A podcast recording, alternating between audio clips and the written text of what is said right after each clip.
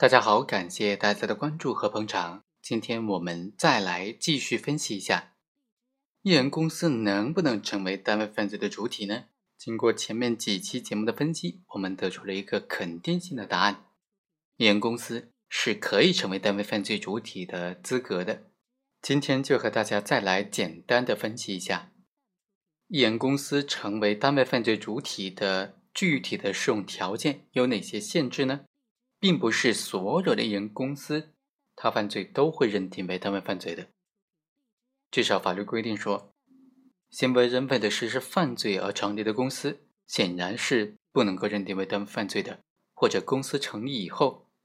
以主要实施犯罪活动为它的经营活动，那么也不能够认定为是单位犯罪。所以，艺人公司在什么情况之下可以成为单位犯罪的主体呢？也是非常重要的内容了。我们来看看，首先，公司呢必须是依法设立的，经过工商注册登记取得法人地位，而且一人公司必须按照公司法，而不是按照个人独资企业法的规定来注册登记。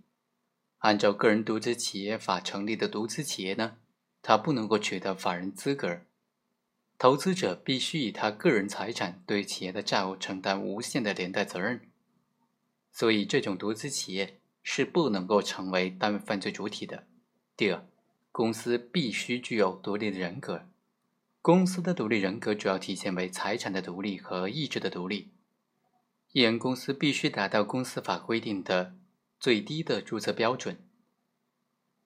按照公司法的规定，艺人公司的注册标准呢，最低是十万块钱，而且必须一次性缴足。如果一人公司实施犯罪行为的时候，注册资本没有到位，进而影响到责任的承担，在这种情况之下，不能够成为单位犯罪的主体。如果一人公司成立的时候虽然没有一次性缴足，但是实施犯罪的时候呢，注册资本已经缴足了，这种行为虽然违反了公司法，但只是一种行政违法行为，依照相关的规定给予行政处罚就可以了，不影响公司成为单位犯罪主体资格。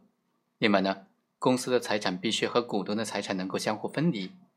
如果股东的财产和公司的财产混同，公司成为股东的另一个自我，甚至成为公司股东实施不法行为乃至实施犯罪行为的一个工具，这就说明公司没有自己独立的人格，没有自己独立的意志，也就不能够承担独立的责任了。所以，这样的公司也不可能成为单位犯罪的主体。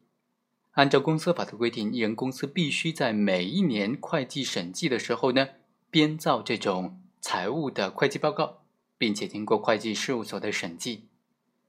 艺人公司的股东不能够证明公司财产独立于公司自己财产的，应当对公司的债务承担连带责任。在这种情况之下，公司不能够成为单位犯罪的主体，以公司名义实施的犯罪也应当按照自然人犯罪来处理。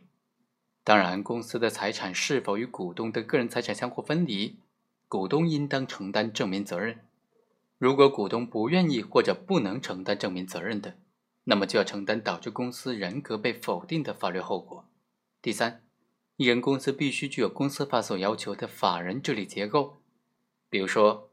公司应当有自己的章程，股东行使公司法所规定的职权的时候，必须以书面的形式作出，并且。放在公司备案。鉴于一人公司只有一个股东，公司行为和股东个人行为容易发生竞合，所以公司的经营行为应当以公司的名义进行。凡是以股东个人名义进行的行为，都应当视为是股东的个人行为，构成犯罪的，追究股东的自然人责任，不能够以单位犯罪来追究。第四。艺人公司成立的目的必须是依法从事经营活动，而且客观上确实从事了一定的合法经营活动。如果艺人公司是以从事非法甚至是犯罪活动而成立的，或者成立之后主要从事非法或者犯罪活动，也是不能成立单位犯罪主体的。好，以上就是本期的全部内容，我们下期再会。